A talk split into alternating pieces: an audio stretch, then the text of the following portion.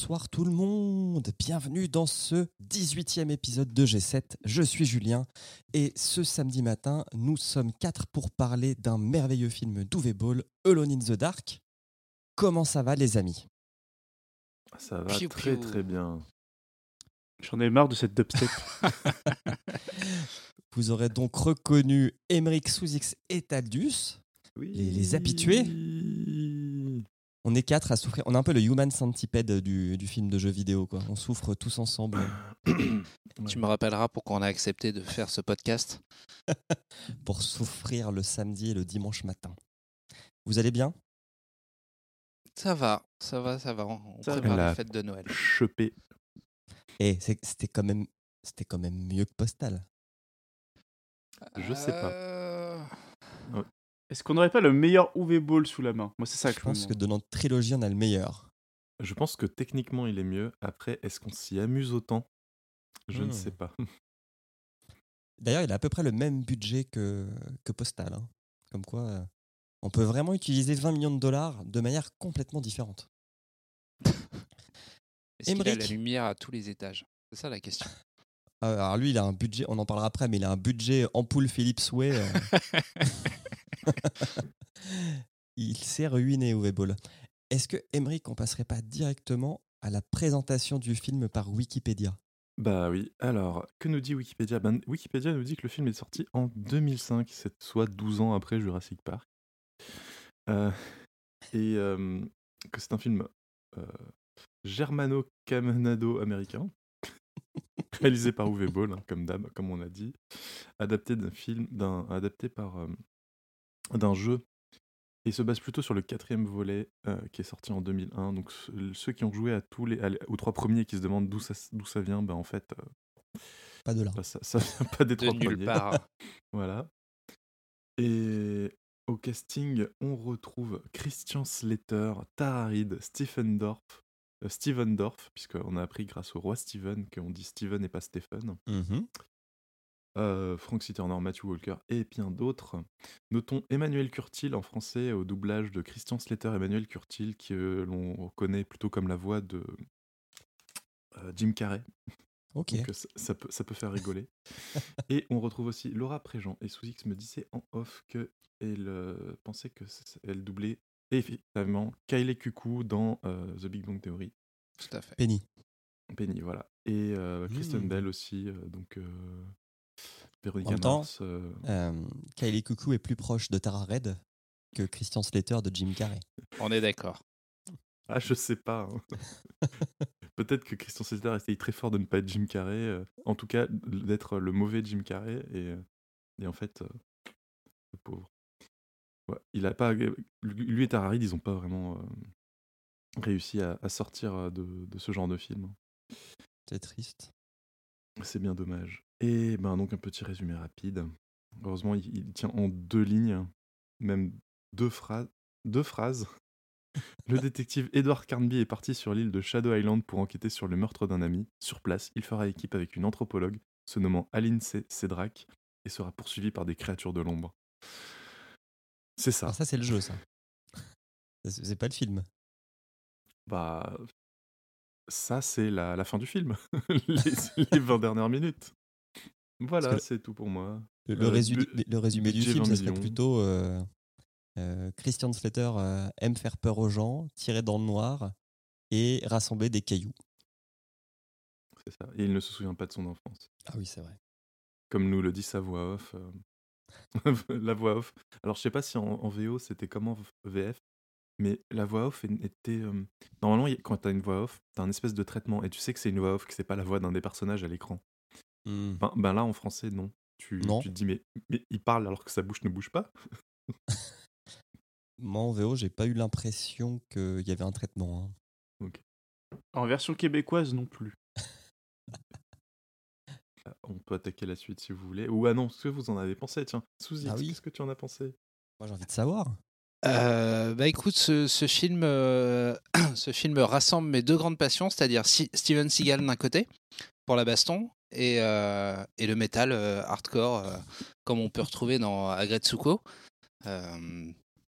Donc j'ai Ah, été super. conquis, dirons-nous, la, la, la bande son, la bande son est magique. les, les, les effets jour-nuit d'éclairage sont, sont absolument bien dosés et, maîtrisés. Ah, ex- Ouais, Il y a un petit jump scare quand même euh, vers, euh, vers le milieu du film. On, on en parlera peut-être euh, un petit peu plus tard. La petite scène d'amour, les flingues, c'est du, c'est du bon UV Ball. Mais je pense qu'effectivement, on les a pas encore tous vus. Mais ça, ça reste, ça reste dirons-nous, le, le meilleur de ceux qu'on a, qu'on a pu voir. T'as du tu Ah, partages cet avis? Euh, bah moi, moi déjà, je, je serai jamais objectif sur ce film. Ah, Parce que ce film, je l'ai vu beaucoup quand j'étais petit. Et Ah j'aimais bon? beaucoup ce film. Ah. Du coup, ton film euh, du coup, doudou. je- voilà, je suis attaché à ce film que, qui, qui est, qui est ma foi, euh, comme, comme dit sous X, certainement le meilleur V-Ball, mais ça reste un film un peu minable. Mais on l'aime. C'est comme ce petit lapin euh, qui, qui manque une patte et qui boite, mais tu te dis il est mignon quand même. Et ben voilà. Sauf que c'est un lapin avec la tête du V-Ball. mais euh, non, non, euh, franchement, franchement, ça va. C'était un bon film. Moi, j'ai passé. C'est pas comme. euh, comme Far Cry ou Postal où il y a des fois j'ai dû revenir en arrière parce que genre je, je comprenais pas ce qui se passait parce que j'avais plus aucune attention sur le film. Là, j'ai réussi à suivre à peu près et et et il y avait des bons effets spéciaux pour UV Ball, un, un scénario pas mal pour UV Ball et un jeu d'acteur pas trop mal pour UV Ball. Donc euh, franchement, moi j'ai passé un, un agréable moment devant ce film. Euh, Julien, Alors, ce si, film, si- je me trompe pas, tu fais du triathlon et donc Oui. tu fais du vélo. Et donc, est-ce que tu aimes bien le vélo? Oui. Est-ce que tu as relevé les casques de la- des miliciens Oui, oui, ils, ils ont dû aller les acheter chez Decathlon. Euh, alors, je, je crois, pour l'avoir vu dans la vidéo de Karim Debache, que tout l'équipement des policiers, c'est de l'équipement de paintball. Ah. Ce qui explique un petit peu ce côté, euh, ce côté cheap. En fait, pour moi, ce film, c'est le film qui montre que Uwe Boll est un mauvais réalisateur parce que les acteurs en jouent pas trop mal. Enfin, on va dire les acteurs qui sont connus pour être des acteurs et des actrices. Euh, les effets spéciaux sont moyennement bien, mais il y a des trucs qui vont et des trucs qui vont pas. Par contre, tout ce qui est propre au réalisateur, c'est-à-dire le montage, euh, la cohérence du, le cadrage. du- ouais, alors le cadrage. Le cadrage, ouais, parfois ça tremblote un peu, mais pourquoi pas Mais le, le montage, les plans, et surtout euh, comment tu essayes de faire ressentir des émotions ou comment tu essayes de remplir euh, des scènes. Par exemple, quand il y a des scènes où on voit des camps militaires, ça fait chipouille parce que tu vois qu'ils sont pas nombreux, que c'est très vide, que c'est filmé dans des grands hangars, etc. Et tout ça, pour moi, c'est de sa faute à lui. C'est- de la faute de personne d'autre. T'as Et pas aimé le casquette devant derrière? Qu'est-ce que t'appelles le cascade devant derrière? Dans le centre du, du 713, les deux, les, deux, les deux opérateurs. Il y en a un Ah. qui a la casquette devant Ah oui, et elle, elle a la casquette derrière. Je l'ai même pas remarqué. Euh, mais, Ça m'a euh, fait tout le film. Et puis, euh, mais, mais enfin, ouais, je trouve que c'est c'est cheapouille alors que ça a du budget parce que le réel est mauvais. Euh, après, j'ai passé un, un moins pire moment. Ouais, c'est très français de faire de la double négation, mais que devant Far Cry ou devant euh, Postal, bien sûr. Et puis, j'ai trouvé qu'il y avait. Je trouvais que Uwe Boll était un mec feignant parce qu'il y a beaucoup de choses que j'ai vues dans Alone in the Dark que j'ai après revues euh, dans Far Cry. Que ce soit les costumes, que ce soit les maquillages, les zombies, ils ont la même tête que les zombies de Far Cry. C'est-à-dire, on va leur mettre un peu de blanc et puis c'est parti. Quoi. On comprend que c'est des gens euh, qui sont pas normaux. Et, voilà. Voilà, euh, dans, dans la globalité, ce que j'ai pensé de, de Lone in the Dark, mais c'est celui des trois que j'aurais le moins de mal à re-regarder, je pense. Et toi, Emmerich, t'en as pensé quoi? Eh ben moi, j'étais déçu en bien, comme on dit. Euh, je m'attendais à un truc horrible. euh, et finalement, c'était pas si mal. Euh, les effets spéciaux, ben, surtout les effets en, en 3D des créatures, j'ai trouvé que ben, pour un film d'Uwe Ball, ça, ça s'en sortait pas trop mal. Là où pour Far Cry, il avait dû utiliser des mecs bodybuildés peints en blanc. Certes. Et bon après, bien évidemment, ça pêche là où là où ils ont fait des des coupes dans le budget pour pour rester dans le dans les clous. Mais sinon, globalement, c'était pas aussi horrible que ce à quoi je m'attendais. Et après, ben, évidemment, ben, c'est un petit film de Uwe Boll, hein, donc vous l'avez déjà dit, vous avez déjà pointé les défauts. Mais au final, je n'ai pas passé un mauvais moment, mais le truc c'est que, contrairement à Postal ou Far Cry, ben, j'ai eu du mal à rentrer dans, dans le film. Je pense que ça pêche aussi un petit peu. C'est un petit peu mou. euh, ouais, c'est un peu plat en fait. euh, Ça, ça, on- on- on- Là où dans Far Cry, euh, les personnages étaient relativement caricaturaux et on s- enfin, j'arrivais à, à- à m- pas à m'identifier. Attendez, il y a un truc qui passe dans ma rue, je sais pas si on entend. Non, on n'entend pas. Bon. Euh, là où dans Far Cry, c'était assez caricatural euh, les personnages et même sans aller jusqu'à euh, s'identifier à eux, on pouvait se dire ok, on a envie de savoir ce qui leur arrive. Euh, là où dans Postal, c'est tellement n'importe quoi que ben, on est porté par, euh, on a envie de savoir quel est le prochain truc complètement loufoque qui va arriver. Là, ben, on s'en fout des personnages et ben, l'intrigue est tellement téléphonée que au final, il y a rien quoi. Il y a rien qui, qui, qui permet de rentrer, d'être captivé. Enfin, en tout cas pour moi. Donc, Et euh, pourtant, ils ont- il a essayé de dynamiser ça parce que, enfin, je, je, je l'ai écrit dans le résumé tellement c'est ridicule, mais il y a des cuts. Je veux dire, ça fait scène, scène, scène, scène, scène, scène, scène. Mm. Mais, mais en fait, ça, fait l'inverse de ce que ça devrait produire, c'est-à-dire, genre, quand tu cut pour donner du dynamisme. Et ici, en fait, ça fait juste que de te perdre. Parce que d'avoir scène 1, scène 2, t'as scène 1-1, scène 2-1, scène 1-2, scène 2-2. Et, et c'est Ouais. vraiment, ça fait des nœuds au cerveau pour rien, quoi. Et, et j'ai deux moments qui, qui, qui illustrent un peu ça pour moi. C'est euh, quand euh, la, la- la première course-poursuite contre le premier mec un peu, un peu chelou euh, contre qui Christian Slater se bat, il, il saute par-dessus, je crois, une voiture ou un étal et il est, il est évidemment sur un, accroché à un, un câble parce que c'est pas possible ce qu'il fait en l'air là. Et, et ça sort et c'est complètement incongru par rapport à ce qu'il a fait avant. Donc c'est vraiment très très bizarre. Et l'autre, c'est quand Christian Slater rentre chez lui, il est fatigué. Et donc, il s'écroule sur son lit. il, se, non, il se déshabille. On voit donc qu'il est musclé, mais pas trop.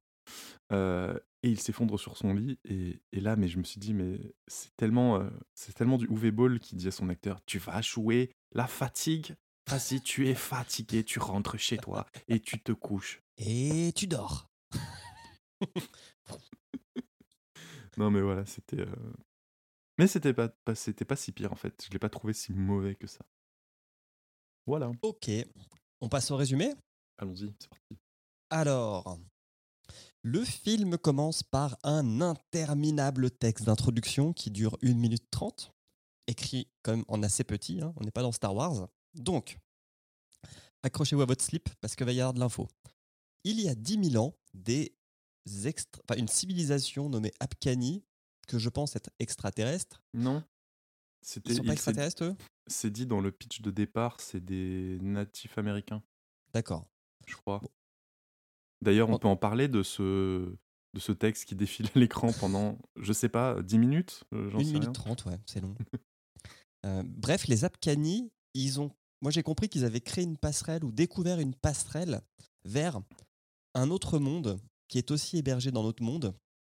Et que, euh, euh, voilà, ces, ces gens-là, je vais les appeler les Mayas ou des cousins des Mayas. Euh, en fait, donc dans cet autre monde, il y a des monstres et du coup, ils ont fermé la porte. Mais il y aurait quelques trucs qui auraient réussi à, à rester sur Terre malgré tout. Voilà, c'est une minute trente très compliqué pour nous expliquer ça. Et ils ont tous et- disparu, et ils ont les tous Afghani. C'est ça. Il Et reste plus que des artefacts. Dans les années 80, euh, donc l'équipe du bureau euh, 713, donc le bureau 713, c'est une agence gouvernementale qui enquête sur les trucs paranormaux. Les X-Files. Euh, alors, ça, c'est un. Bon, je vais pas noter toutes les incohérences, mais moi, dans le texte, je comprends qu'on leur coupe les crédits et que Mm. du coup, le chef des 713, il devient fou parce que lui, Eh il ben non. continue.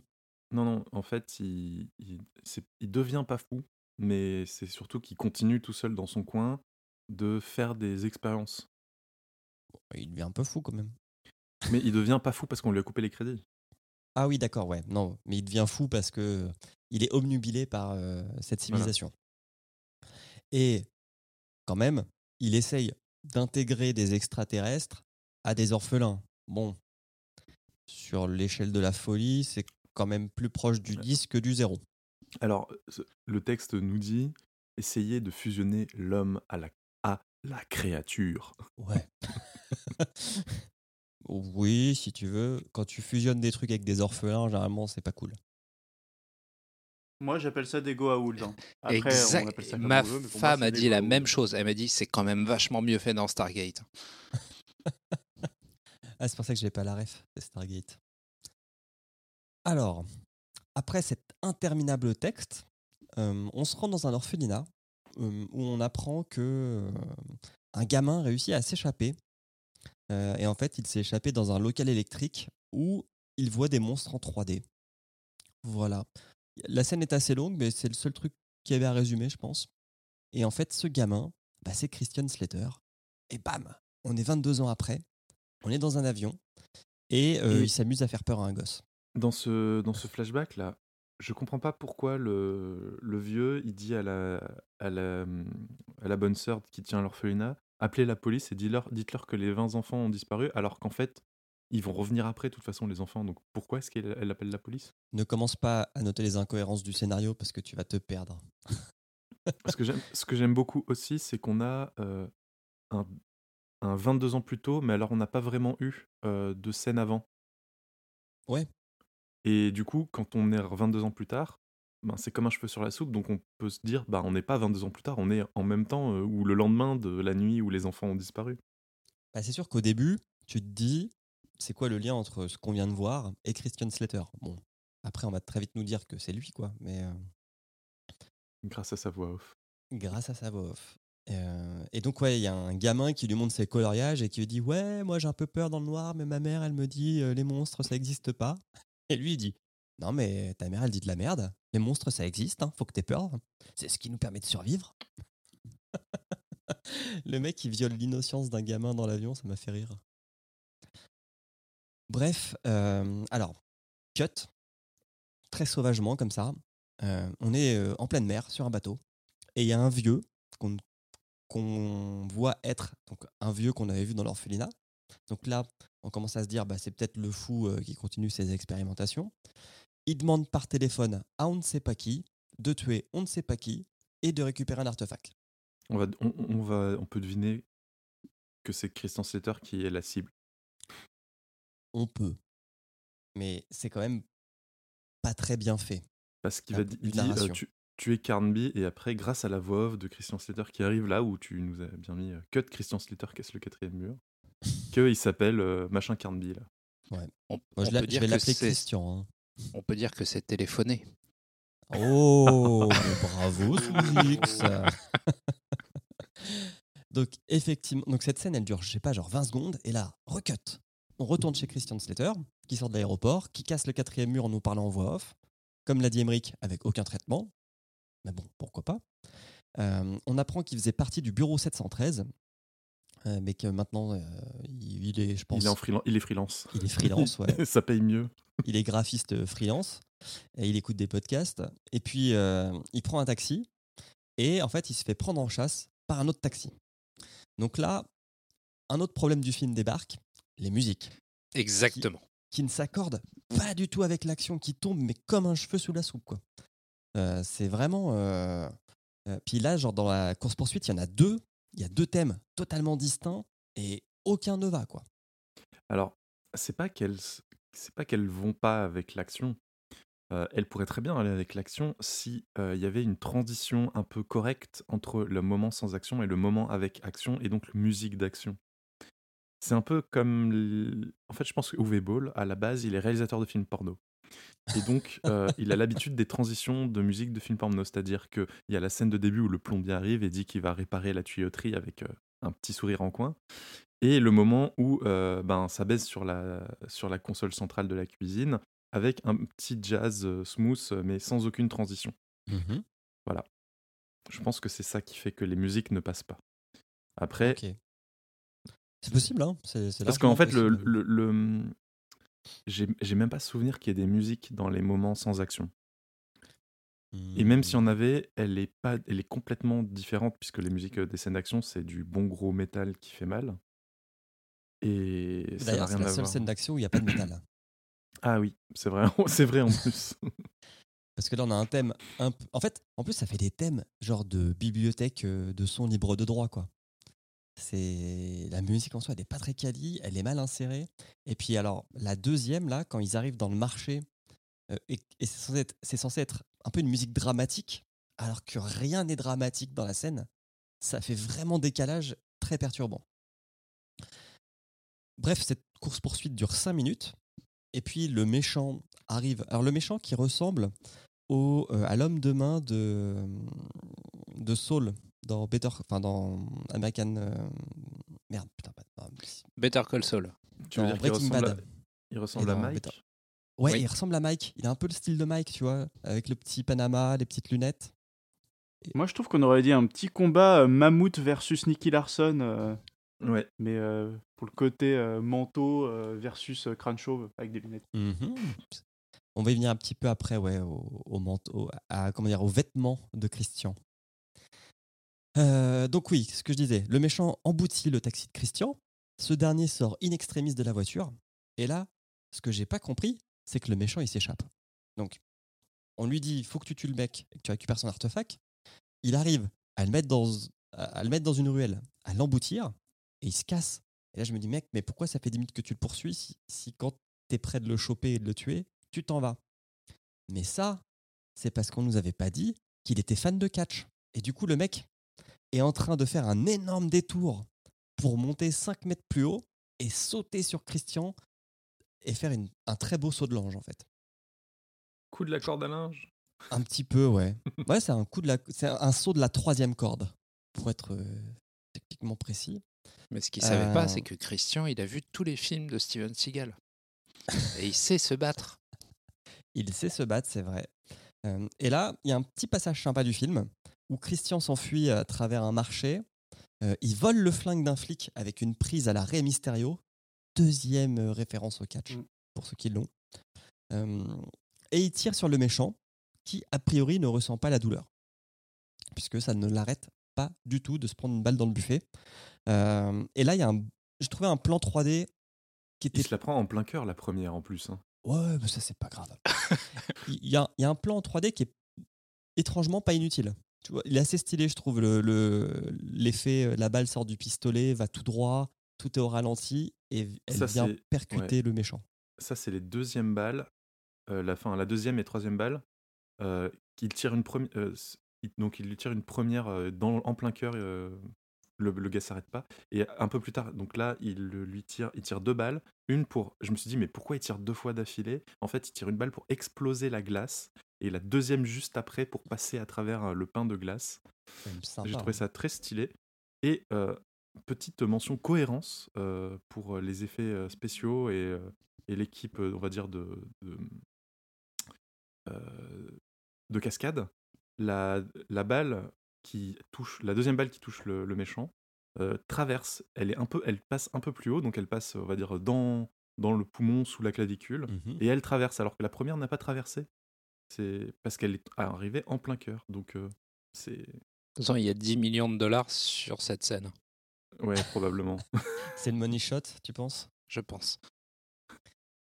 Euh, C'est dommage, c'est pas- les principales. Ouais, c'est c'est- c'est- c'est pas l'argent utilisé le mieux, quoi, du budget. On continue, bagarre, bagarre, bagarre, et puis le méchant meurt empalé sur un pieu. Ah, moi j'ai cru empaler sur un poisson, mais euh, je me suis dit, leur faiblesse c'est le poisson. Et non, ce n'est pas le poisson. Est-ce qu'il y a des méchants dont la faiblesse est le poisson? Je sais pas. Euh, puis on va dans un musée, pas très loin, on pense, et on retrouve Tara Red. Euh, donc Tara Red, qui est la blonde d'American Pie, hein, ou de Sharknado, euh, qui est l'assistante du méchant fou, euh, et qui fait, enfin le méchant fou, donc qui fait des expériences sur les enfants. Et elle, en fait, son taf, c'est être point relais pour tous les colis qui euh, contiennent les antiquités que reçoit le docteur. Voilà. On apprend aussi que son copain n'a pas donné de nouvelles depuis trois mois et elle est un peu inquiète. Donc faut pas la vanner là-dessus. Chose que fait le gardien du musée. Et là, attention, on va cutter. Cut, on est en mer. Le méchant fou récupère un truc dans l'eau qui a l'air très vieux. Cut, Christian rentre chez lui de manière très chelou. Et comme on est en 2005, il écoute ses messages sur son répondeur. Il a un message de quelqu'un qui fait des cauchemars. Cut. On est sur le bateau et en fait on comprend que le truc qui a été pêché, il est fait d'or. Cut. On est dans l'appart de Christian qui est en fait en train d'étudier un artefact avec des effets 3D sur son ordinateur. Cut. On est sur on, est- on retourne sur le bateau et là on a les matelots qui font un putsch euh, pour voler le coffre au méchant fou. Euh, donc euh, il le méchant fou se fait enfermer dans une cale et il dit mais vous êtes fou, faut pas ouvrir. En fait dans, cette, dans ce film il faut jamais ouvrir les boîtes. Si vous voulez survivre dans Alone in the Dark, n'ouvrez jamais les boîtes. Sauf que les matelots ils l'ouvrent et dedans il y a un truc qui fait un bruit de monstre. Euh, et aussi le fait d'avoir ouvert cette boîte, ça lance un signal qui hypnotise des randoms qui soit étaient en train de dormir, soit en train de remettre des vidéos dans un vidéoclub, soit étaient en Ah train oui. de faire la vaisselle. Et, Et, ça, tous, ils s'en vont. et, ça, et ça, on le sait grâce au, au texte du début qu'on a déjà oublié, qui nous disait euh, les enfants sont devenus des agents dormants qui attendent euh, le- leur, euh, leur le, Le réveil. Le comment signal, the, quoi. call- the calling. ouais. Ouais. Mais pas Christian, le groupe lui, de par contre, ça chansons, marche pas. Mais c'est peut-être que Uwe Boll a compris ça, a compris ils attendent the calling et c'est pour ça qu'il a mis. Il aurait mis ça dans la bande ça aurait été stylé quand même. Nanana, nanana, you you will will go. go. Alors, euh, autre effet secondaire, le monstre pirate les ampoules Way Philips qu'il y a dans le monde et il les fait toutes clignoter. Donc, euh, par exemple, on est dans le musée et ça clignote pour faire style. Attention, il y a quelque chose, il y a une menace qui arrive. Mais Tara, elle s'en fout. Et on retourne au vieux docteur Fou, euh, qui est donc le seul rescapé du bateau. Donc, on a appris que le bateau était arrivé à port grâce à cette scène, parce que moi, je pensais qu'il était encore en mer, mais en fait, non. Euh, il sort, tout le monde est mort, et il récupère un autre artefact qui était planqué dans le coffre. Voilà. Toute cette activité, le bureau 713 la capte. Alors, Mais je croyais qu'il n'y avait pas de bureau de 713 Moi aussi. Puisque, les, puisque les fonds avaient été coupés. moi aussi, mais en fait, si, le bureau 713 existe toujours. Comme quoi, on nous dit pas tout. hein. Donc, on nous dit que on capte des signaux qui montent jusqu'à 15. Qu'est-ce que ça veut dire? Jusqu'à 15 Ah, Parce qu'au moins, on m'a- on, on- on m'a dit euh, les. euh, c'était plutôt euh, ça va trop haut, nos, nos jauges ne montent qu'à 50. Ah, en français, ils disent. Ah bah putain, ils savent même pas traduire des chiffres, sérieusement.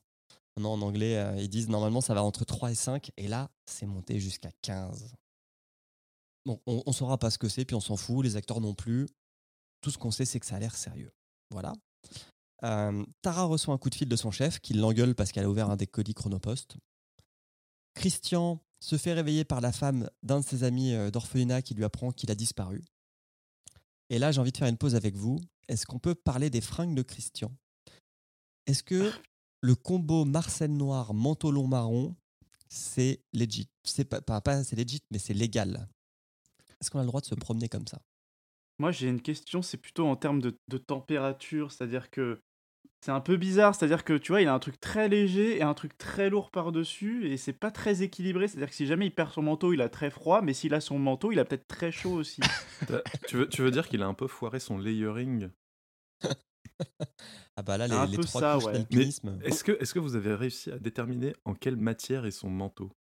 Parce que j'ai l'impression que c'est à la fois que c'est de la C'est toile du cuir, et, non? et à la fois que c'est Du cuir. Ouais, du daim. moi, c'est du ouais, daim. comme, euh, comme t'as le dit. Des chaussures de skate. Mais je pense pas que ce soit à la mode en, en 2005. Je pense que Mais ça a été très influencé par euh, je- Matrix en fait. Bah, c'est ce que j'allais dire, c'est Matrix de 99, quoi. Ouais. Il a voulu lui donner un petit effet, euh, un petit effet néo. Bon, sachant que dans le jeu de 2001, il a le même manteau. Mais on ne sait pas s'il a un Marcel. Mais est-ce qu'on sait exactement euh, en quelle année ça se passe Euh, Dans les années 80 Donc c'est 2000 Ouais, donc c'est ça se passe à l'époque où ça a été filmé. À l'époque où ça a de- été filmé. début des années 2000, quoi. Hmm. Quand le métal était à la mode. Euh, oui. Ah, Evanescence, tout ça, quoi. Le néo-métal. Là, j'ai mis tous les fans de métal en PLS. Alors, C'est à l'époque de The Calling. euh, En tout cas, euh, ça on en est sûr. Ah, c'est vrai qu'il y avait de l'émo aussi un petit peu. hein. Euh, on retrouve Christian qui se rend à l'orphelinat euh, et qui a besoin de récupérer les fichiers de ses anciens compagnons. Il demande ça à la, à la bonne sœur qui, euh, qui gère, euh, enfin la sœur qui gère, euh, qui gère l'orphelinat. Et en n'a fait, pas vieilli, hein. elle a pas changé. Elle, ça fait C'est 22 vrai ans, que elle c'était bizarre elle a ça. pas bougé. Ouais, que veux-tu euh, de, de passer toute sa journée avec des enfants, ça, ça garde le teint jeune et le teint frais. C'est un go à Wold. On en Ah, revient à. Stargate. On en revient à Ouais. Stargate, ouais. Euh, Qu'est-ce que j'étais Blablabla. Oui, voilà. Et donc, Christian compare cette liste euh, de d'anciens compagnons avec la liste des gens qui ont plus ou moins disparu et il se rend compte que ça coïncide. Donc, quelque chose de bizarre se trame. Et pour corroborer ses dires, il appelle un de ses anciens collègues qui lui demande aussi d'enquêter sur deux, trois personnes. Et ils doivent se retrouver à leur endroit habituel. Et le mec, il ramène un dossier secret qui ressemble énormément à un dossier secret. Le truc n'est pas du tout discret, quoi. Si, si, si, un- si vous deviez demander à des enfants de dessiner un dossier secret du FBI, ils dessineraient le, le paquet que remet le gars à Christian. Je trouvais que c'était pas très malin. En même temps, euh, c'est un, c'est un dossier secret. Quoi. Comment euh, tu veux faire un dossier ressemble- secret, toi? Attends, c'est un dossier secret en A3, quoi. T'as vu la taille du truc? Bref. C'est- C'est une, une y chemise, plus- une chemise avec le petit onglet euh, qui dépasse euh, Secret. sur le côté. Franchement, oui, il y a aurait pu y marqué avoir secret. oui. il aurait pu y avoir marqué secret avec un tampon rouge sur la, dans la page du dossier, quoi. Mais tu, tu, tu sais pas euh, où, il en est, où ils en sont euh, au niveau papier à, à la, à la Cogip euh, 713. ils ont peut-être plus de, ils ont peut-être plus que du A3 dans Ils ont oublié d'aller chez Office Depot, les mecs. Il n'y avait plus que des A3. J'ai dû imprimer des trucs secrets, mais j'avais que du papier A3. Donc c'est en police 72. Mais c'est secret. Bref. Euh, Christian se rend au musée et il retrouve Tara. Et là, on apprend que c'est lui, le fameux copain disparu depuis trois mois. Et elle lui met un énorme pain dans la gueule. Ça m'a beaucoup fait rire. ça vous a pas fait rire? Euh, moi, je crois que j'ai loupé ce moment-là. Je, crois que je me suis endormi. Je ne comprends pas que ça te fasse rire. Mais euh, Ou alors j'ai vu euh, une version censurée. Ah, ça m'a trop fait rire. Bon. Euh, les deux, ils étudient des artefacts quand le monstre Philippe Souhait débarque au musée. Là, on a le droit à trois minutes, trois vraies minutes de cache-cache où on a juste du jour-nuit entre, entre le gardien du musée et le monstre. Puis le monstre enfin daigne se montrer. Il est plutôt bien fait. Et merci du coup euh, la petite idée de dire ils contrôlent l'électricité, ils peuvent éteindre les lumières. Comme ça, ils éteignent les lumières et c'est plus facile euh, pour éclairer la créature de, les, de ne pas l'éclairer en fait. Ouais. Comme ça, elle reste dans l'ombre et ça reste, euh, ça reste correct. Quoi. Parce que c'est vrai que, bon, il n'y a rien de plus puissant pour faire peur que de ne pas montrer et de jouer sur l'imagination des gens. Puisque du coup, ils vont transposer leur propre vision du monstre dans le film. Sauf que Uwe Ball, il est à mi-chemin. C'est-à-dire qu'il n'a pas le budget pour faire des monstres très beaux en pleine lumière, mais il veut pas ne pas les montrer. Donc, du coup, son juste milieu, c'est de les montrer à moitié sur des images, euh, mais vraiment des fragments d'images, pour que tu les aperçoives, mais pas trop, et du coup, tu ne te rends pas compte qu'ils sont dégueulasses. C'est un peu ça son cache-misère. Ouais. Parce que quand je vous ai envoyé une, quand- une même image euh, arrêt, Ouais, mais- enfin, un arrêt sur mais- image, c'était vraiment nul. Ouais, mais t'as as, un peu triché au- dans, sur- par le fait que tu as pris une image en plein milieu d'un effet lumineux sur le monstre. Donc forcément, euh, forcément ça, ça jure un peu.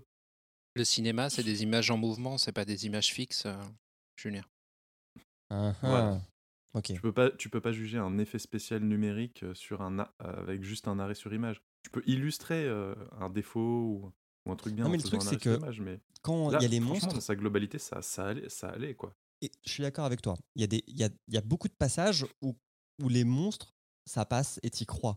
Genre là, la scène avec le gardien du musée, je trouve que c'est bien fait et que ça passe.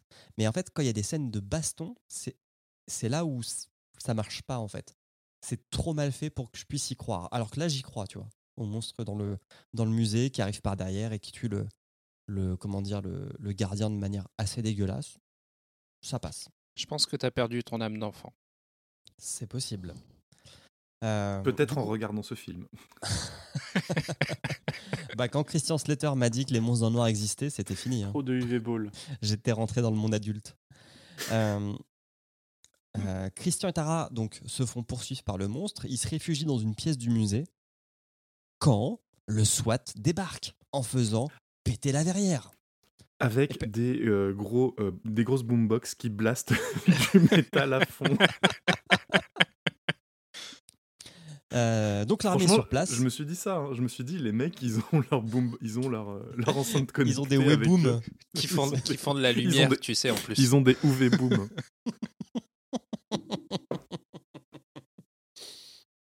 Très très bon. Euh, Ah, il y a un truc à faire. Faire sor- euh, mettre des stickers sous V-Ball sur des Oué, des Boom. On tient un truc.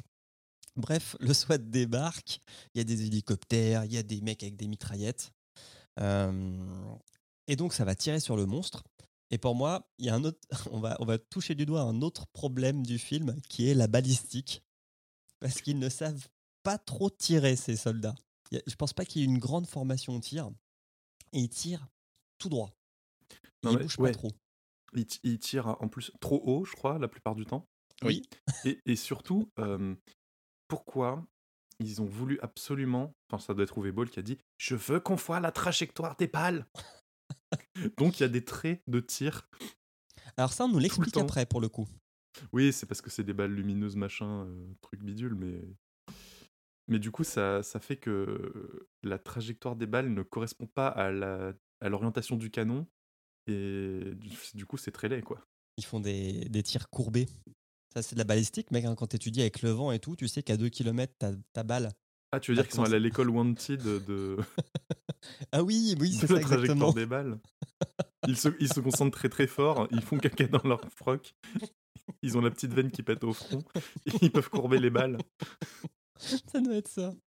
Ah, on a- on- D'ailleurs, on n'avait pas vu qu'il y avait Angelina Jolie dans, parmi le commando SWAT. Ah là là.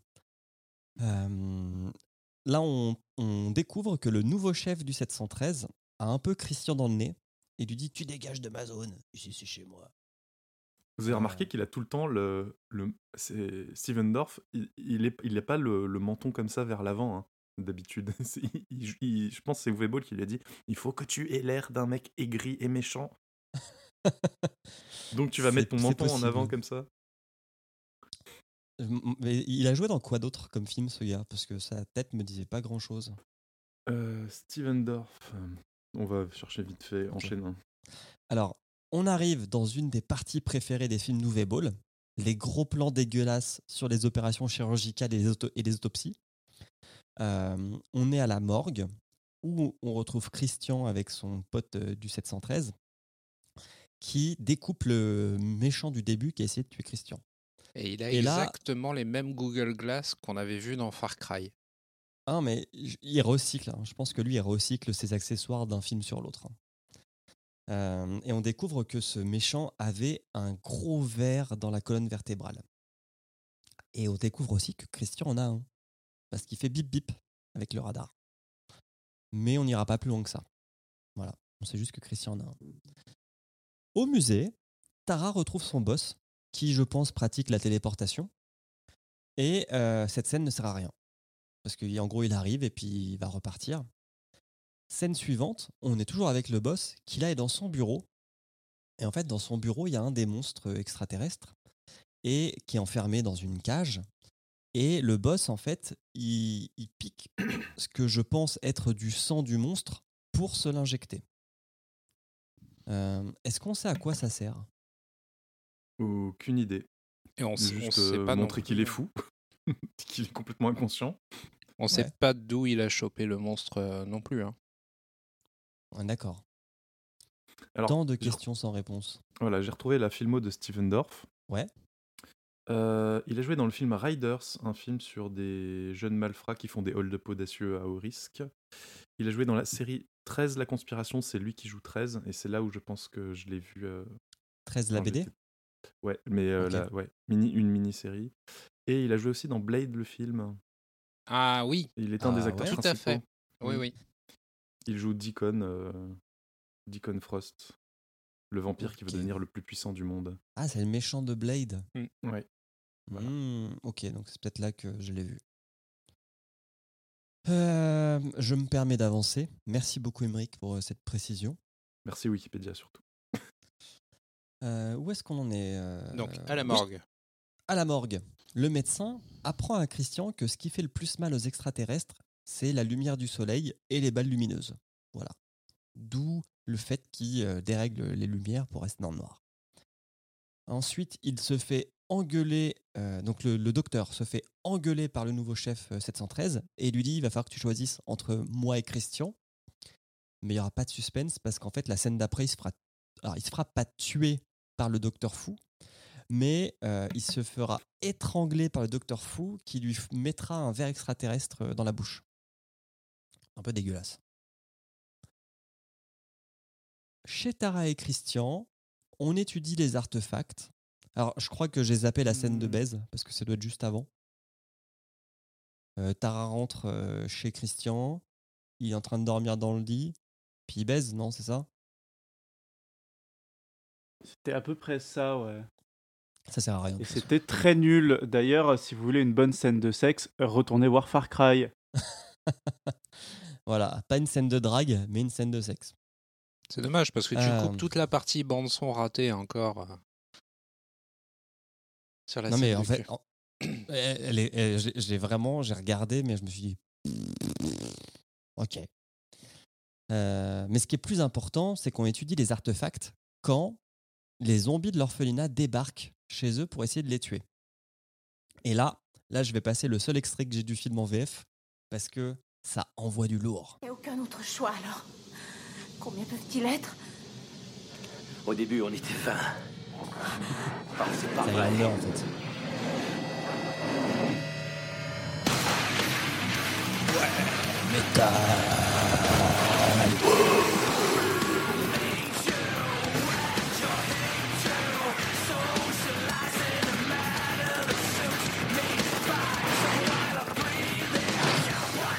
Les mecs ne bougent pas pendant cette scène. Ils tirent tout droit.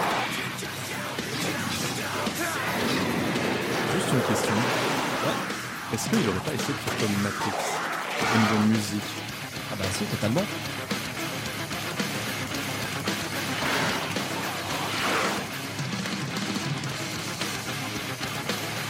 N'empêche que je, je headbang. Hein.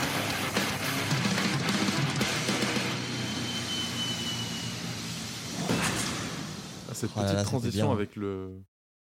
On aurait dit un bruit d'avion. Magnifique. Et en fait, ce que j'ai compris qu'au deuxième visionnage, c'est que c'était pas une grenade qu'on voyait tomber sur le sol, mais une douille. Je pensais que c'était une grenade, euh, tu vois, genre qu'elle allait tout faire exploser pour, euh, pour euh, calmer les monstres. Sauf que comme ça explose pas, je me suis dit, mais merde, c'est quoi ce truc? Elle a pas marché? Non, c'est une douille. En 3D. Donc, comme vous l'aurez entendu, euh, là, on a le SWAT qui débarque, du mauvais métal, plein de monstres, des zombies. Euh, puis c'est alors là pour le coup, c'est quand même la pire scène d'action du film parce que c'est c'est vraiment trop dans le noir. Vous êtes quand même d'accord? C'est globalement très dans le noir. Ouais, tout euh, le film. tout- Alone in the Dark. À quoi tu t'attendais, Julien? Bah, pas à, à Everyone in the Dark, tu vois. Euh, surtout que en fait, ce qui est un peu étrange, c'est que les acteurs ne bougent pas. Ils sont tous immobiles. Ils tirent. Alors, ils, ils changent pas de trajectoire de tir, mais ils ne bougent pas eux-mêmes. Mais je, je pense qu'ils ont peur de genre, euh, bouger parce que sinon ils vont tous se tirer dessus. Regardez tous les trajectoires des balles et prenez une position où vous n'êtes pas sur une des trajectoires. Ah, c'est peut-être ça. Euh, Il y a une petite accalmie où euh, les deux coqs, donc le, le- le chef du 713 et Christian s'engueulent. Puis après, il y a rebagarre entre les zombies et le SWAT. Et là, on a une scène d'anthologie que j'ai mis sur Twitter où les balles volent au-dessus des zombies, mais les tuent quand même. Alors en fait, après revisionnage, image par image par image, ce qu'on ce qu'on ne voit pas à vitesse réelle parce que c'est trop rapide, c'est qu'il y a deux balles qui sont tirées par euh, Christian, alors qu'au bruit, il n'y en a qu'une. Il y en a une première qui touche la zombie et une deuxième qui part très très haut dans le ciel. Et en fait, à l'écran, en vitesse réelle, on voit que la deuxième. Donc on se dit, putain, c'est totalement con. Mais non, c'est juste très mal monté et très mal sonorisé. N'empêche, je vous aurais appris un truc aujourd'hui grâce à moi. Oui. Euh, après avoir tué tous les zombies, tout le monde part pour une mine abandonnée en pleine ville. Que Christian connaît parce qu'il jouait euh, par là-bas euh, quand il était petit. Alors là, il y a l'armée qui installe des tanks, des canons, euh, des canons automatiques hein, qui suivent euh, les mains. Alors, est-ce qu'on peut en le parler mouvement. de cette scène? Donc, On imaginez peut en parler. la tourelle automatique de Worms. Donc, le truc pas fiable du tout. On est bien d'accord, hein Qui, au moindre mouvement, au moindre coup de vent, se déclenche. Et là, tu as une nénette qui est devant et qui bouge sa main pour vérifier que la tourelle automatique suit bien sa main. Il se passe quoi si ça se déclenche d'un seul coup? Bah, elle a plus de main. Mais ça se déclenche pas. Heureusement. Heureusement, euh, le- les héros euh, pénètrent. euh, donc voilà, en gros, le but, c'est que toute cette armée sécurise la mine pour laisser le temps aux héros euh, de rentrer dans la mine et de découvrir on ne sait pas quoi. Et, et- et c'est là où je disais en introduction, ça fait ultra chipouille parce que on se rend très, on se rend très vite compte du manque de moyens du film sur ce plan euh, un peu aérien où, on- où la caméra est au-dessus et puis euh, du coup remonte. Et, et c'est très vide. Ah mais on sait ce qu'on va trouver dans la mine vu, vu qu'on se souvient du texte du début qui disait que euh, après avoir perdu euh, les fonds, euh, le chef du 713 euh, est allé faire ses expériences dans une mine. Ah putain, c'est vrai. En fait, au début du film, ils auraient dû mettre le texte et tout à la fin à imprimer. Sur une feuille à trois. Dans un dossier secret. Ah là là là, putain. Euh, et oui, j'ai aussi noté que là, j'avais l'impression de retourner dans Far Cry parce qu'il y a le même maquillage pour les zombies et les mêmes armures véhicules pour les soldats. hein. Vraiment, c'est de la, de la réutilisation. Euh, donc là, on a une bataille épique qui s'engage entre des monstres et des soldats à l'extérieur de la mine. Est-ce qu'il y a du métal? Oui, Ok. donc c'est bon. C'est bon. C'est une scène d'action. conforme. Euh, J'ai noté qu'il y avait beaucoup de balles qui étaient tirées pour une efficacité toute certaine. Parce qu'ils Re- autant Relatif, tu veux dire? Euh, ouais, relative, pardon. Parce que autant euh, dans le musée et puis euh, chez Christian, ils arrivent. Alors Christian, qui d'ailleurs habite un loft de 600 mètres carrés dans, nous- dans ce que je pense Mais- être New York, quoi. au, au départ, moi j'ai cru qu'il s'introduisait dans le, dans le musée la première fois qu'on voit son, sa, sa piole. Il y a, il y a des Ah, draps, ouais, y a des draps partout, des caisses et tout ça. Mais c'est c'est vraiment bizarre parce que c'est pas le musée en fait. euh, vu que Tara, elle y, elle y- elle y rentre euh, plus tard en ayant quitté le musée justement. Et puis, c'est pas la nuit. Non, j'avoue, euh, j'habite dans l'aile ouest du palais du Louvre. Est-ce que ça te pose un problème? J'ai mis quelques draps sur quelques, quelques euh, qui traînaient par-ci par-là. Non, mais c'est vrai, le mec habite. Parce qu'ils sont genre sur deux niveaux et il y a genre 40 personnes du SWAT qui débarquent chez lui, plus 20 zombies, quoi. Et, la distanciation sociale est quand même respectée. Donc, euh, c'est assez grand. Donc, bataille épique. Là, ils n'arrivent pas à tuer les monstres. Et euh, les héros, moi j'ai trouvé qu'ils jouaient un petit peu. Là, on était rentré, on est, on est plus dans Matrix, on est plutôt dans Indiana Jones euh, et, et l'arche, euh, l'arche perdue, puisqu'il y a des mécanismes avec des, des, comment dire, des, des pièges. Euh, Il y a deux soldats qui meurent, il y en a un qui tombe sur des pics, et il y en a une. Exactement, oui, c'est vrai que ça fait un peu Mortal Kombat. Et il y en a une qui se pète le genou en tombant, puis qui se fait mordre par un verre de sable. Et je crois que la morsure a l'air d'être assez létale, puisqu'elle meurt direct. Moi, j'avais compris que le verre était rentré en elle. Alors, Non, il l'a juste je ne mordu. sais pas par où, mais. Ouais, il me semble. Non, non, il, il, il a mordu, il l'a relâché et ensuite il va s'attaquer à Tara Reid. Ah, d'accord, ok. Ça fait un peu aussi penser au scarabée dans la momie. De Et ben, j'ai 99. exactement pensé à ça. À la momie. Ouais. Ouais, ça fait un peu ça. En haut, tous les soldats sont morts, sauf deux, qui euh, bien sûr se séparent, parce que c'est bien connu que on est plus fort tout seul qu'à deux.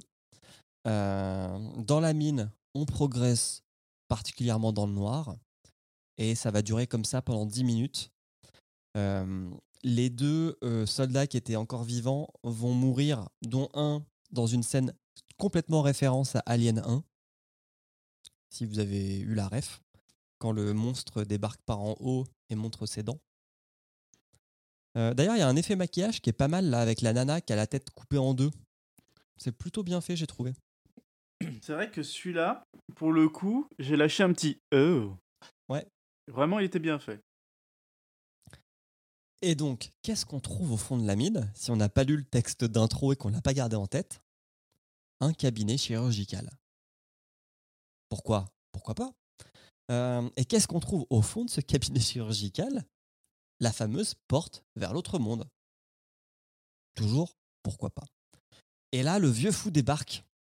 Alors, sachez que si vous avez une arme, pour gagner un petit peu de points en street cred, toujours tirer en l'air, pour faire peur pour montrer que votre arme est chargée. Donc c'est ce qu'il fait. Il pique l'artefact de Christian et il ouvre la porte avec.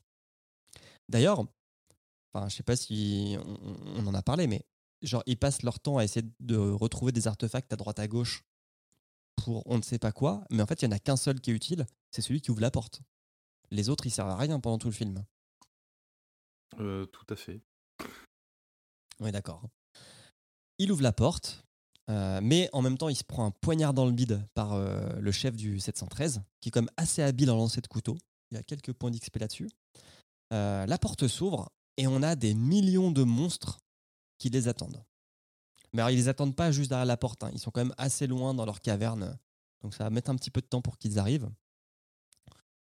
On arrive bientôt à la fin du film et, et l'incohérence est totalement présente puisque dans un move qui sort des enfers, les trois décident de refermer la porte et de mettre une bombe dans cet autre monde pour le faire exploser.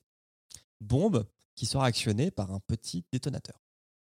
Donc, ils mettent la bombe, ils referment la porte, ils courent, ils commencent à remonter, et quand ils sont proches de la sortie, le mec du 713 appuie sur le bouton, ça ne marche pas. Donc, qu'est-ce qu'on va faire? Le chef du 713 va dire partez devant, je vais euh, m'en occuper. Il retourne jusque dans le tunnel, il réouvre la porte, il n'y a toujours pas de monstre, il prend un flingue et il tire un petit peu euh, au hasard pour le style, parce qu'il sait qu'il est filmé. Et puis, il va passer en mode détonation euh, automatique avec un minuteur qu'il règle De- sur 5 secondes. Oui, les 5 plus longues secondes que j'ai jamais vues dans un film. Pourquoi? Pourquoi il met pas genre une minute ou deux pour le temps de refermer la porte, de remonter et puis d'être vivant? Il faisait de l'athlétisme quand il était gamin, il était plutôt doué, il était bien classé niveau euh, national. Écoute, je pense qu'il a surestimé ses capacités. Non, mais je pense que c'est surtout qu'il a, il a confiance dans les explosifs. Il sait que l'explosion sera contrôlée et que ça ne fera s'écrouler que ce qui est nécessaire et pas ce qui se trouve à 2 mètres de l'explosion. Non mais en- enfin en plus ça n'a pas de sens parce que euh, donc la bombe explose, euh, ce qui fait un énorme effet de flamme dans le tunnel. Pendant tout ce temps, euh, Tara et Christian ont à peine monté l'échelle, hein, quand même, parce qu'on ne sait pas ce qu'ils ont fait. Pendant ces cinq minutes où l'autre a quand même été en arrière, réglé la bombe et reparti. Mais en gros, ils arrivent in extremis, à sortir euh, du tunnel par la porte qui redonne sur l'orphelinat. Et autre truc que j'ai pas compris, c'est est-ce que le mec du 713 est mort? Parce que après l'explosion, on le revoit lever un petit peu la tête et puis c'est tout. Moi, je pense que toutes ces réponses, euh, ces questions ont leur réponse dans Alone in the Dark 2. Ah, euh, peut-être. Euh, juste vraiment fin fin du film. Euh, du coup, donc cette sortie du tunnel, ça donne vers l'orphelinat. Euh, dans l'orphelinat, il retrouve la bonne sœur morte qui s'est suicidée en se taillant les veines. C'est pas très Et catholique. puis, On, notera aussi que là, Uwe Ball ne s'est pas dit on va faire comme dans tous les films où des gens se suicident en se taillant les veines, c'est-à-dire qu'on ne va pas montrer la bonne technique. c'est vrai qu'il il montre la bonne technique. Ouais. Bravo. Bien joué. Merci pour cet effort de réalisme, Uwe Ball. Euh, et euh, Christian et Tara retournent en ville, où tout le monde a disparu, sauf peut-être un monstre, vu l'effet qu'on a à la fin. On nous dit que la ville pas. a été évacuée. Hmm, non, moi la, V- la, fin, la voix off que j'ai, elle disait qu'il y avait un prix à payer comme, la, comme lorsque les Abakni ont fermé eux-mêmes la porte. Il me semble que c'est marqué, hein, quand tu les vois euh, dans la ville, il me semble que c'est marqué à l'écran euh, ville évacuée. Ou un truc comme ça. Ah. Parce que moi, ce que j'ai compris de, de ce qu'il disait, c'est que ben, les Abaknia ont disparu en fait quand ils ont fermé la porte, ça, év- ça, fait, dis- ça les a tous fait disparaître. Et que du coup, là, pareil, quand ils ont fermé la porte, ça a fait disparaître euh, tous les gens de la ville autour.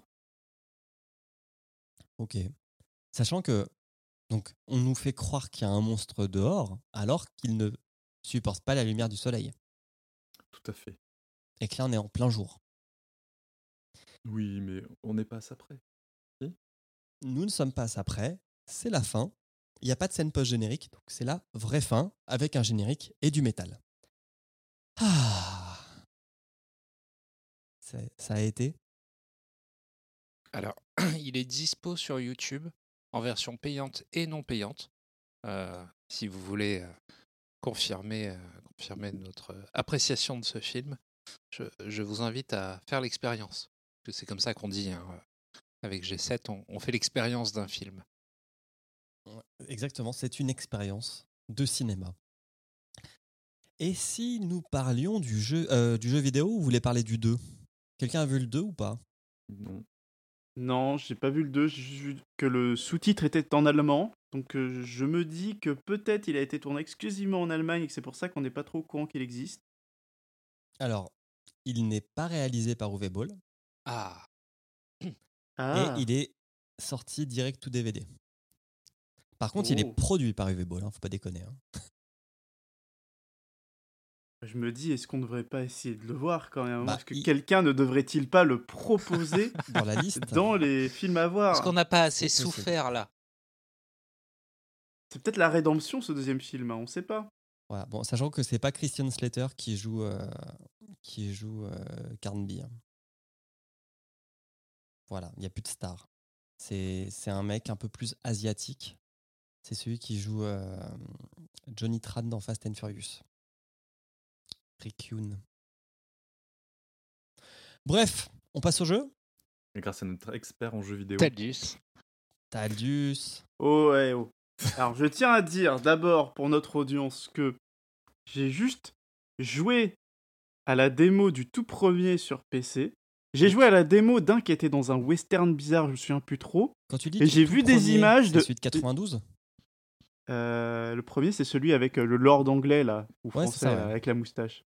Et j'en ai vu, fait un qui était dans le western, et, et j'ai vu les images de celui qui est sorti en 2001, donc celui qui est sorti, euh, enfin le dernier avant que le film ne sorte, pour me rendre compte que en fait, c'était pas si éloigné le, le film de, de, de l'univers du jeu, quoi. Et c'est tout, hein, voilà. C'est ce que- comme ça qu'on appelle un expert à G7 ici. Je tiens à le préciser. Est-ce que tu veux pas nous faire un petit point quand même sur le jeu vidéo? Qu'est-ce que c'est? D'où ça vient? Qu'est-ce que ça a apporté?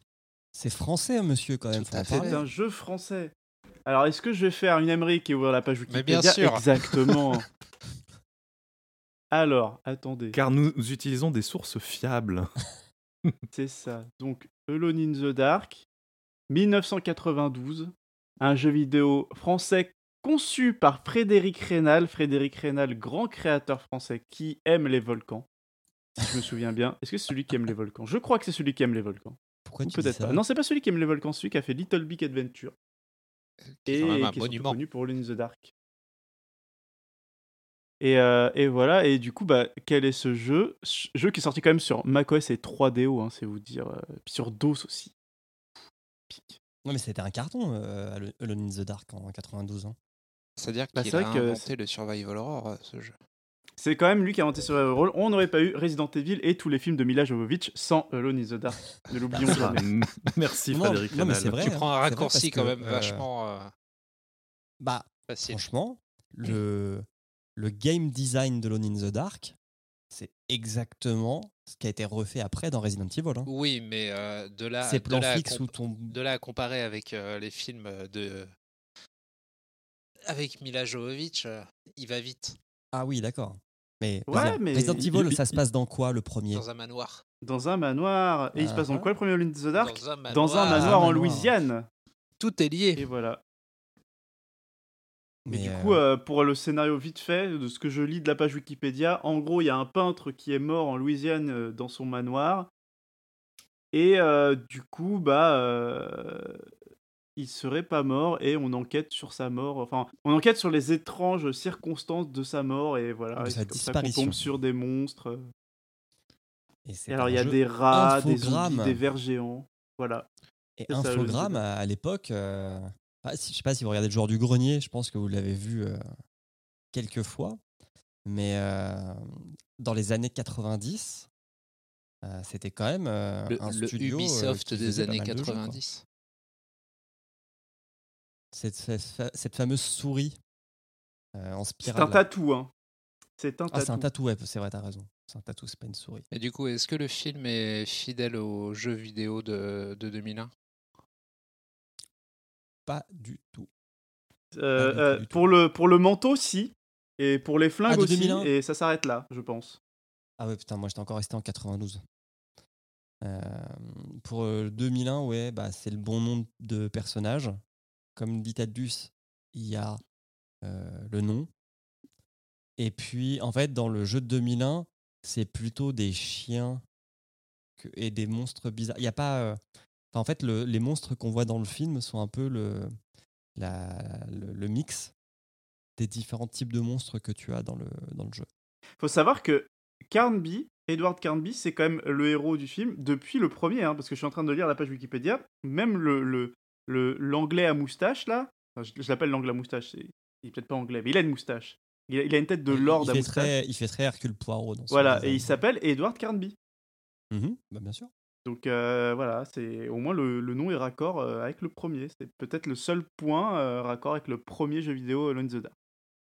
C'est la genèse en fait. Et euh, j'essaie de réfléchir parce que bon, moi j'ai pas joué au jeu, mais j'ai regardé des let's play et euh, donc en fait le jeu il est découpé en deux grandes phases. T'as la première phase qui est exploration dans le manoir euh, et t'as effectivement l'équivalent des zombies qu'on voit à l'écran, mais enfin qu'on voit dans le film, qui sont tes- les premiers trucs qui t'attaquent. Euh, c'est un, jeu qui, je pense, devait faire quand même pas mal peur à l'époque, puisque ça jouait vraiment comme dans Resident Evil sur. euh, en fait, donc le personnage se déplace et la caméra ne bouge pas. Donc c'est de plan, ça, ça change de plan quand vous sortez de l'écran. Mais ce qui fait que souvent, tu entends du bruit, mais tu ne vois pas la menace. Ce qui, quand même, euh, fait monter un petit peu la sauce. Et tu as une première grande partie où tu explores dans le manoir. Donc, en termes de. Comment dire De game design, ça a quand même pas mal vieilli, puisque les combats, tu as un seul bouton, puis le but, c'est que tu te battes avec ton épée ou, euh, euh, ou à main nue. Et après, as, une fois que tu as débloqué une sorte de tunnel, tu vas dans une sorte d'autre monde qui est en dessous du manoir, où là, tu as, des t'as des monstres, euh, t'as des monstres euh, comment dire, un petit peu plus gros, et un petit peu plus coriaces. Et en fait, à la fin du livre, à la fin du jeu, pardon, tu, euh, tu comment dire, tu fous le feu à ce monde-là, tu t'échappes, et puis euh, voilà, t'as fini. Mais le, le, le, y a un mec qui, le, qui fait une sorte de speedrun, ça dure euh, 55 minutes.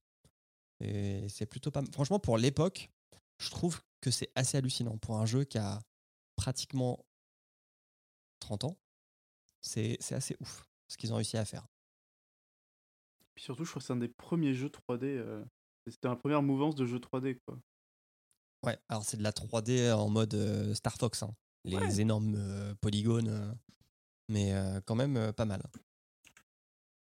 Et puis il y a une ambiance sonore, il y a des voix. Alors c'est un petit peu, euh, comment dire, euh, c'est du, je sais pas, c'est pas, je sais pas c'est quoi la qualité euh, sonore, mais euh, c'est, mais tu sens qu'il y a une vraie démarche de, euh, de cohérence de game design dans, dans le jeu. Et j'ai préféré dix fois regarder le, le speedrun de Lone in the Dark que le film. hein. Alors là, pour le coup, euh, Parce que pour vous dire, en, en 92, ce qui est sorti en 92, c'est quand même euh, Sonic 2 en 92. hein. Ouais. Mais c'était en vous 2D. dire le- les... quel point niveau 3D on n'était pas ouf et pourtant Ouais. ce jeu était un beau jeu 3D. Bah, Il y a Wolfenstein 3D aussi qui est sorti en 1992 comme quoi. La French Tech. La French Tech exactement. Mais, mais oui, c'est c'est le premier jeu de type survival horror en 3D. Donc c'est quand même euh, lui qui, qui va installer un petit peu certains codes pendant un grand moment. Euh, et ce qu'on peut dire aussi, c'est que euh, c'est c'est une trilogie à la base, sauf que, euh, euh, comment dire, euh, Frédéric Rénal et le boss d'Infogrames qui est euh, Bonnet, Bruno Bonnel vont un peu se prendre la tête sur ce que devraient être les suites du jeu. Et du coup, euh, le 2 et le 3 sont pas faits par, euh, par euh, Rénal. Et de mémoire, ça a beaucoup bien moins marché les épisodes suivants que, euh, que le premier. Et pour le, le jeu- de 2001, donc qui passe un petit peu, enfin qui passe totalement à la 3D, euh, je l'ai regardé, ça, ça fait vraiment sous Resident Evil. Quoi. De mémoire, je crois qu'il avait pas un bon accueil critique, le, jeu, quand il était sorti. Euh, il était édité par Atari, qui essayait de se redorer un petit peu, euh, euh, comment dire, son nom, son blason. Précisons, précisons que en fait, Atari c'était Infogrames. Parce que Infogrames, par le jeu des rachats, etc., s'est retrouvé propriétaire de la marque Atari et euh, a finalement décidé de, de se débarrasser de la dualité Infogrames-Atari et donc que c'est devenu euh, juste Atari. C'est pour ça. Atari Inc. ou Atari. Ouais, c'est ça. Mais le, pff, le jeu, il est pas foufou. Alors, effectivement, il est déjà beaucoup plus proche de ce qu'on voit dans l'adaptation euh, du film, de par le personnage et son look. Mais. C'est-à-dire qu'il a un manteau, quoi. Ouais. mais c'est à peu près tout. Et puis, euh, et puis voilà. Le jeu est sorti sur Game Boy Color. Mhm. Et À puis l'é- à voilà. l'époque, euh, à l'époque, il fallait un- une version Game Boy Color des jeux. C'était Mais autant, autant les premiers ont été cruciaux dans le, le- le monde du jeu du vidéo par rapport au Survival Horror, autant ceux d'après, ils sont beaucoup plus euh, faiblards. Quoi. Je sais pas si tu Bah, il partages mon avis, Taldus. Bah, disons que franchement, tu regardes le, le design du premier, genre vraiment ce petit côté 1920, euh, petite moustache Hercule Poirot, tout ça. Tu finis avec un mec en trench coat. Bon, j'ai envie de te dire, moi je préfère Hercule Poirot. Hein. Non, puis Resident Evil, Resident Evil est arrivé en 96, si je dis pas de bêtises. Ça, ça a vite fait plier le, plier le game. Konami savait quand Ah, même c'est sûr, euh, C'est sûr. vachement mieux. euh, Konami, c'est Konami qui faisait Resident Evil, non? Capcom. Euh, Capcom, c'est pardon. Capcom. Capcom, a, a plié le game euh, assez rapidement euh, en reprenant, en reprenant les, les bonnes ficelles. Si on classait, Ouais, je crois qu'Emeric avait un truc à dire. Non, j'allais dire que le jeu de 2001 il était quand même assez bien noté. hein. Il a eu euh, 17 sur 20 euh, chez jeuxvideo.com. Ah ouais Mais, mais est-ce que c'est une notation neutre? Je, je sais pas. Je, re- je regarde euh, les autres par IGN. euh, 7,3 sur 10. 8 pour la Dreamcast, 8,3 sur. euh, Ah non, ils l'ont pas noté sur, sur euh, PlayStation. Mais en gros, Metacritic, 77%. Quand même. Hein. Ok. Ça va Ouais, ça va. Peut-être pour ça qu'ils. C'est honorable pour un jeu qui a donné un film aussi. Ah, c'est peut-être pour ça qu'ils ont voulu Oui. faire un film sur cette licence qui pourtant n'est pas, n'est pas la plus connue. Et aussi sûrement parce que Uwe Ball n'avait pas les droits de Resident Evil, du coup il s'est rabattu sur euh, son cousin. Alors ça, c'est largement possible. ouais. Sous X, tu nous rappelles le classement? Oui, bien sûr. Alors, on va aller de, de- de ce qu'on a fait de mieux à ce qu'on a fait de pire. Histoire de, vu que je pense qu'il sera plutôt euh, la tête sous l'eau. Euh, en premier, Pokémon. Deuxième, Silent Hill. Troisième, Ace Attorney Phoenix Wright. Quatrième, Final Fantasy VII Advent Children. En numéro 5, Sonic, suivi de Tomb Raider, le film de 2001. Dead or Alive en 7ème, Warcraft en 8ème, Super Mario Bros. en 9ème, Prince of Persia prend la 10e place, Assassin's Creed en 11e, 12 pour Far Cry, 13 pour Max Payne, 14 pour Need for Speed, 15 pour le film nommé Worms, 16 pour MK2 Mortal Kombat, et enfin notre chouchou, enfin dernier de la, de la classe, à 17 Postal. Alors, est-ce que quelqu'un sait à quelle place il veut le mettre? Moi je sais. Alors, vas-y, Talus. Moi je vais le mettre entre Prince of Persia et Assassin's C'est Creed. très haut. 11e place. Bah franchement, j'ai passé. En fait. À chaque fois, je me réfère à Assassin's Creed. Pour moi, c'est vraiment le film devant lequel je me suis fait chier comme un rat mort. Et franchement, je me suis moins fait chier devant Alone in the Dark grâce, par exemple, à cette super scène de métal où les gens tiraient partout. Au moins, ça m'a réveillé à ce moment-là. Ce que Assassin's Creed n'a jamais fait, je n'ai jamais été réveillé à un seul moment. Mais Prince of Persia est quand même plus rigolo de ce que je m'en souviens, donc euh, entre les deux. Euh, Bah, moi, je vais le mettre juste devant Far Cry. Je pense que c'est le meilleur des trois UV Ball qu'on ait vu. Ah, mais non, tu, peux le, tu peux le mettre euh, là aussi pour moi. Ok. Deux fois douzième. D'ailleurs, je vois, je, je me, je me rappelle de Max Payne et j'ai l'impression que Max Payne a quelques petits euh, relents de, de Alone in the Dark euh, dans Ah, la le construction. design de-. Ouais. De Marc. C'est la nuit. C'est la nuit. Non, c'est vrai, il y a des trucs. Il y a des trucs. Je pense l'inspiration Matrix dans C'est- les deux c'est cas. peut-être le- C'est peut-être le manteau. oui, l'inspiration Matrix, ça doit être ça. Et toi, Souzix, tu le mets Eh bien, moi, la nuit au musée, premier épisode, je vais le mettre au-dessus de Worms. Ah, pour ça, t'as préféré Far Cry, quoi. Bah, je trouve que c'est plus cohérent avec le jeu. Et je, vous, savez que C'est je tiens une importance élevée à ce que les, les adaptations de films euh, sur les jeux vidéo respectent le jeu vidéo et je trouve que ça n'est pas le cas. Alors, il obtient la note de 12,5.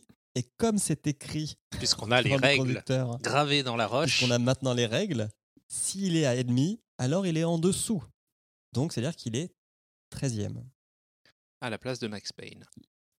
à la place de Max Payne. Et donc, Far Cry reste devant. Ce qui est pas chaud. Enfin, ça me choque pas non plus, hein, parce que c'est vraiment comparé un étron et un étron. En fait, c'est ça, t'as un caca moulé et un caca mou. En fait, le Ah problème, ouais. c'est que Dans les le- deux cas, il y a mou.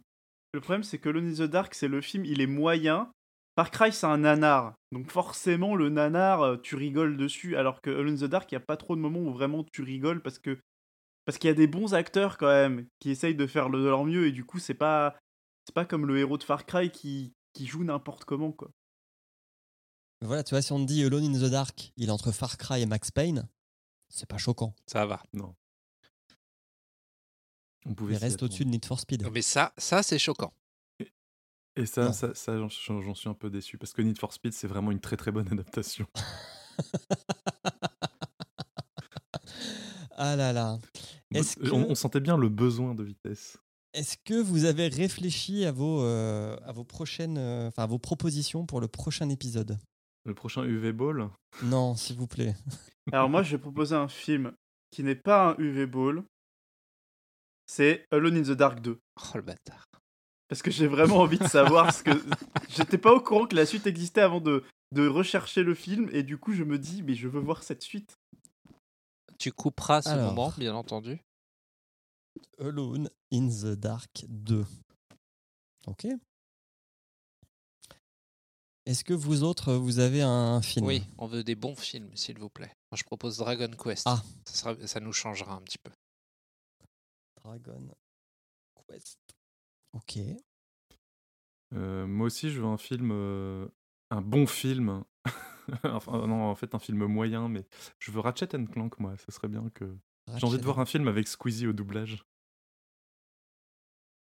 Après Malik Bentala, Avec Malik. Bentala. C'est le mot interdit. Euh, et bah moi, je veux. Est-ce qu'on peut voir pas forcément dans l'ordre? Bah oui, parce qu'on a déjà vu Mortal Kombat 2. Et bah moi, j'ai envie de voir Street Fighter 2 le film. Avec Jean-Claude Van Damme?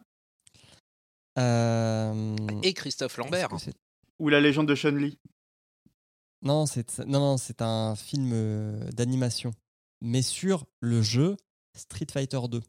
C'est un des, je crois que, je sais pas si vous vous souvenez à l'époque, euh, donc quand on allait dans notre magasin de journaux et qu'on achetait des trucs qui sortaient tous les mois. En Euh, je VHS, sais plus c'est en- quoi, je crois euh, qu'il est en 5 volumes, Ouais. le film. Et bah, et, et, et bah, il y avait un film Street Fighter 2 qui était sorti genre, c'était genre, euh, je sais pas, je dirais une connerie, mais c'est genre un animé, animé, ouais. le mag quoi. C'est un animé et je me rappelle très très bien de la scène d'intro de ce film parce que c'est comment euh, Ryu fait la euh, cicatrice à Sagat. Oui, tout à fait. Peut-être vu ce film. Et il est plutôt, de, mé- de mémoire, il est plutôt pas mal. Donc, il est euh, bien, il est fidèle. Voilà, tu peux le mettre en haut du classement. Voilà, Street Fighter 2, le film.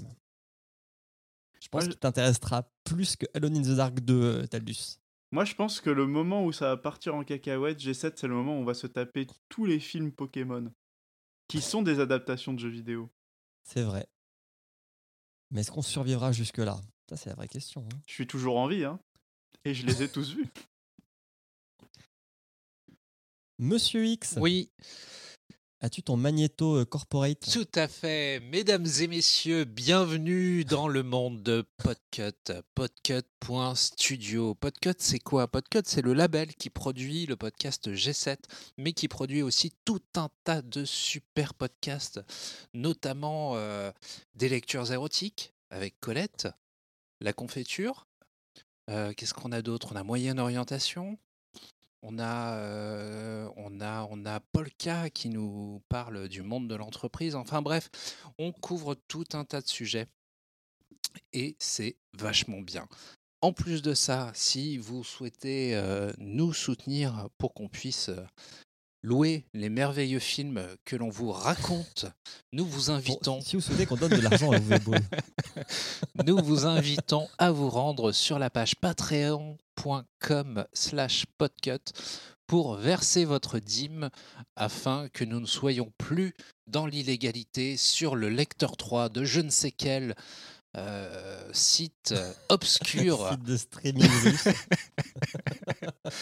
Voilà. On vous remercie énormément d'avance. Euh, Suivez-nous sur les réseaux sociaux, podcut underscore label à peu près partout, si je dis pas de bêtises. Et puis, euh, Ouais, et puis on a G7 Pod Et aussi. puis on a G7 Pod, tout à fait, à ne pas confondre G7 avec podcast, euh, pardon. G7 Pod, Taxi. euh, Quoique ça peut, ça peut le- être utile. Ni, ni le, le conseil euh, du G7. Tout à fait. Voilà, vous savez absolument tout. euh, notre destin est entre vos mains. Merci beaucoup, Sous-X. Merci beaucoup, Taldus et Emric. J'espère que vous avez passé un bon moment. Ça, Ouais, c'est un autre mais podcast. ça. C'était assez tôt, ouais. Mais voilà, maintenant il fait soleil, il est 11h et puis on va pouvoir retourner à nos activités. Tout à fait. Du Allez. coup, un, merci à vous tous, des bisous, euh, portez-vous bien et puis on se retrouve le mois prochain avec un film qui ne sera donc pas un film Nouveau. Youpi Et ça c'est cool. Enfin. Ah. Allez, enfin. ciao. Ciao, ciao. Salut. Ciao. Tu peux, tu peux faire un freestyle si tu veux. Euh, aucune idée là. UV Ball, il a pas de bol parce qu'il fait toujours des films de merde. Voilà. Oh mon Dieu. On dirait une chèvre qu'on égorge. C'est une... c'est une boîte à meux. C'est une boîte à meux. C'est une boîte. Prévenez-moi la prochaine fois, je suis sur la guimbarde. hein. On fait un feat. C'est la boîte. Attention, c'est la boîte à meux officielle, la vache qui rit. Ach- Acheté au- au- à la boutique de la maison de la vache qui rit.